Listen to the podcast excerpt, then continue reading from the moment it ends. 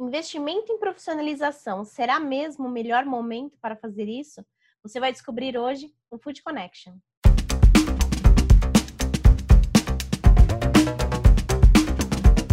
Estou de volta com mais um Food Connection, hoje falando sobre a importância da profissionalização da equipe em momentos de crise como esse que a gente está vivendo. Eu sou Ana Domingues e todos os dias eu estou aqui trazendo informações, ideias, insights ao lado de grandes especialistas desse mercado. Quem conversou com a gente falou sobre essa importância de profissionalizar, especializar a sua equipe é, em um momento de crise e enquanto você está planejando a reabertura do seu estabelecimento, da sua empresa, foi o André Otero, que é chefe diretor acadêmico do IGA, que é o Instituto de Gastronomia das Américas. Ele falou sobre a importância de ter uma cozinha bem preparada para esse momento de retomada. Vamos conferir.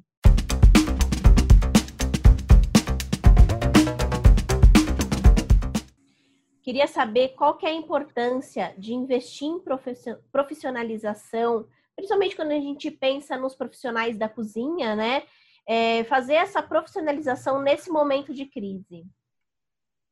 Ah, importantíssimo, né? É, a profissionalização é tudo na vida, né? Eu tenho três formações no nosso ramo. É, a qualificação é muito necessária. É, as pessoas elas elas têm que se qualificar, né? Porque assim a cozinha você for ver ao fundo, é muito amor, carinho, dedicação. Você pode ser um pouco autodidata, mas a hora que você cai no, no ramo profissionalizante, num hotel, como eu trabalhei no Ritz em Paris, é, Biltmore em Los Angeles, Nova York, é, você tem que ter o, o, conteúdo da essência da gastronomia, um exemplo na gastronomia, né? São os fundamentos, os caldos, os fundos, porque todo mundo erra muito no método, né? Ele acha que sabe cozinhar, e vai assar, não assa, vai, vai saltear, não salteia. Eu falo muito do peixe grelhado aqui no Brasil. Você vai num restaurante, pede um peixe grelhado, ele vem empanado e frito no trigo. Né? Não é grelhado. Né? E mesmo muitos molhos né, na gastronomia, eles, eles mudaram o, o, jeito original de fazer. Então é legal o aluno ter uma escola que no primeiro ano ensina princípios, que é o nosso, né? nosso caso, né? Todos os princípios são ensinados no primeiro ano: caldos, fundos, molhos, cocção de grãos, frituras por imersão, métodos de cocção, convecção, radiação, depois panificação e confeitaria. Depois você tem é, bases, recheios e coberturas. Mesmo no curso de gastronomia tem a confeitaria básica, que é muito importante, bases, recheios, coberturas, carnes, aves, proteínas, em geral. Né? Então é muito importante tudo isso. Né? Muito importante, porque no primeiro ano, ele sai com todos os princípios para não errar lá na frente no restaurante. No segundo ano, já são as 14 internacionais. Já na confeitaria, o mesmo. Né? É, eu falo muito de um professor que eu tive em Nova York, que a gente ficou uma semana fazendo pão de ló, né? que é um bolo muito tradicional aqui no Brasil. Aí esse cara está todo dia fazendo pão de ló. E aí, no final, ele pesava e media e falava, André, você entrou aqui com uma receita fazendo um bolo e saiu com uma receita fazendo dois bolos e meio. Né? Eu dou muito esse exemplo do pão de ló, por quê? Porque no Brasil o nosso bolo é, o bolo é tropical, né? não é um bolo amanteigado, com cremagem, como, como nos Estados Unidos. Né? Então, assim, o nosso peso, ele é o molhadinho. Então, se você faz um pão de ló bem feito, procura uma escola boa, te ensine bem o método, né? você consegue depois fazer uma calda de açúcar e vender praticamente ele do jeito que o brasileiro gosta, mais pesado por quilo, né? Então, assim, esse é um exemplo simples. Então, assim, na confeitaria também é super importante a pessoa estudar. A confeitaria é mais ainda porque ela é uma ciência exata, né? Não é como a cozinha que você erra aqui, você coloca um pouquinho de açúcar ali, um pouquinho de sal aqui, ajusta a acidez e, e consegue passar, vamos dizer assim, né? É, a confeitaria, você errou, errou, né? A gente, eu trabalhei muito em hotel, repetindo, é, a gente praticamente era um medidor, uma balança humana. Né? Então, passava o mise en place, que é toda a ordem do que vai para o chefe executivo do hotel, checado três vezes, porque tem que chegar lá na conta, não pode errar. E seguir o método correto. Então, assim, ensino nunca é demais. Pensando nesse cenário de retomada de mercado, de reabertura dos estabelecimentos, quais dicas que você daria para o gestor para ele conseguir ter uma equipe ainda mais preparada para esse momento? Olha, esse é um momento difícil, né? a gente não gostaria de estar falando isso agora, mas ele tem que ter mais gente preparada ainda. É hora de enxugar, né? infelizmente, preservar o máximo possível os bons funcionários, enxugar, rever a operação, né, de acordo com a prefeitura, porque cada prefeitura está soltando um, método de retomada, né, muitas com laudo de biossegurança, e quem ele vai atender. O erro muito no restaurante acontece assim, ah, eu tenho uma casa grande, vou colocar 200 mesas lá. Você não sabe se o local é para 200 mesas, se o público que você vai atender é o tal do plano de negócio que a gente tem na nossa escola. Né? Então, assim, quem é meu cliente agora? Não é mais o cliente que ele tinha antes. Né? até pelo volume de mesas que ele vai trabalhar e etc. Então, ele tem que rever a nova moldura de funcionamento dele, como que ele vai se enquadrar na lei municipal. Aí ele vai ter quantos clientes ele vai ter por dia. E refazer tudo, refazer a ficha técnica, tudo que for possível para otimizar ao máximo. O que poder produzir em escala, né, proteínas não ele vai ter que produzir em escala, ele vai ter que otimizar, ou seja, ele vai ter que buscar gente mais capacitada ainda ou capacitar as pessoas que ele tem dentro do próprio estabelecimento. Lembrando que ele tem que sempre seguir as normas estaduais e as normas da, das prefeituras municipais, que é o que rege.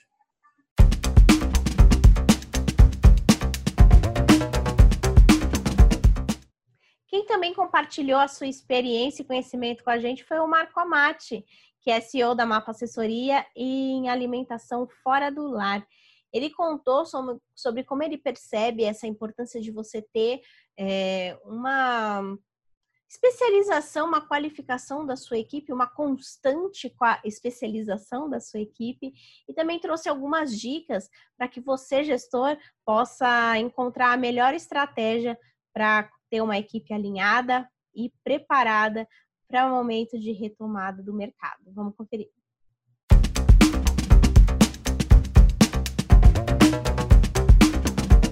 Quais outras formas que o gestor pode incentivar essa profissionalização, essa especialização da sua equipe para conseguir promover um melhor atendimento e uma melhor até produção de pratos, enfim?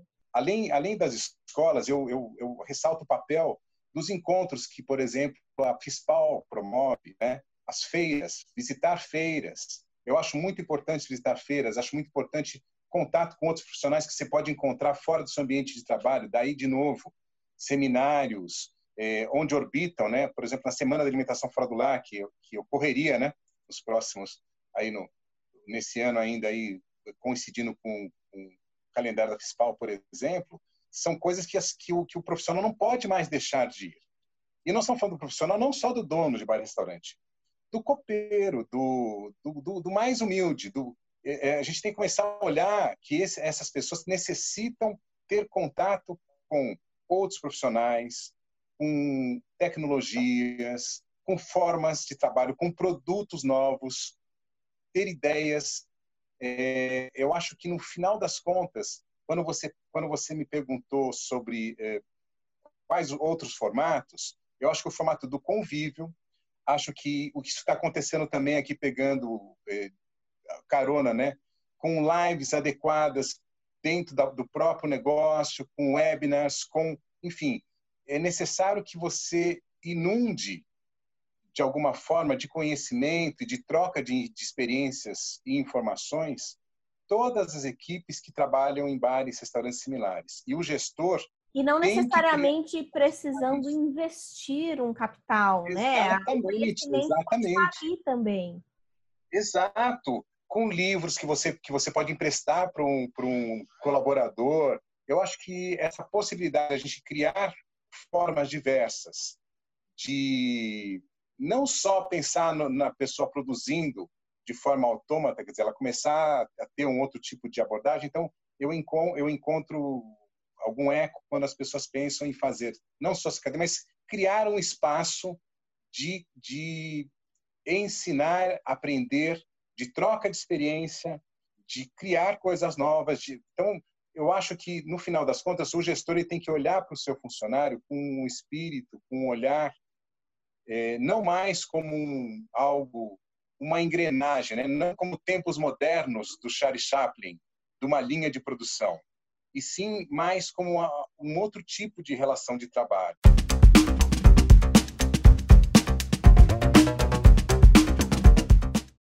Além de pensar na profissionalização da sua equipe, é muito importante que o gestor esteja preparado para esses momentos de crise, pensar em novas formas de atendimento, é, em como vai gerir todo esse, toda a empresa nesse momento de crise. E a melhor forma disso é, é também se qualificar.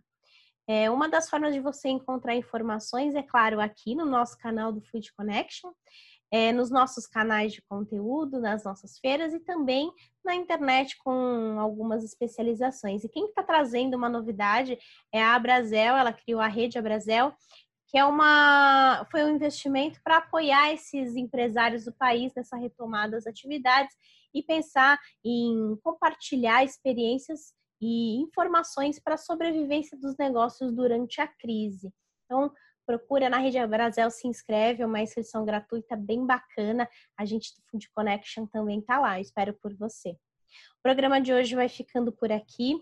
Quinta-feira, amanhã a gente volta com mais informações, tem Giro Connection e muito mais. Eu espero por você amanhã aqui. Até logo!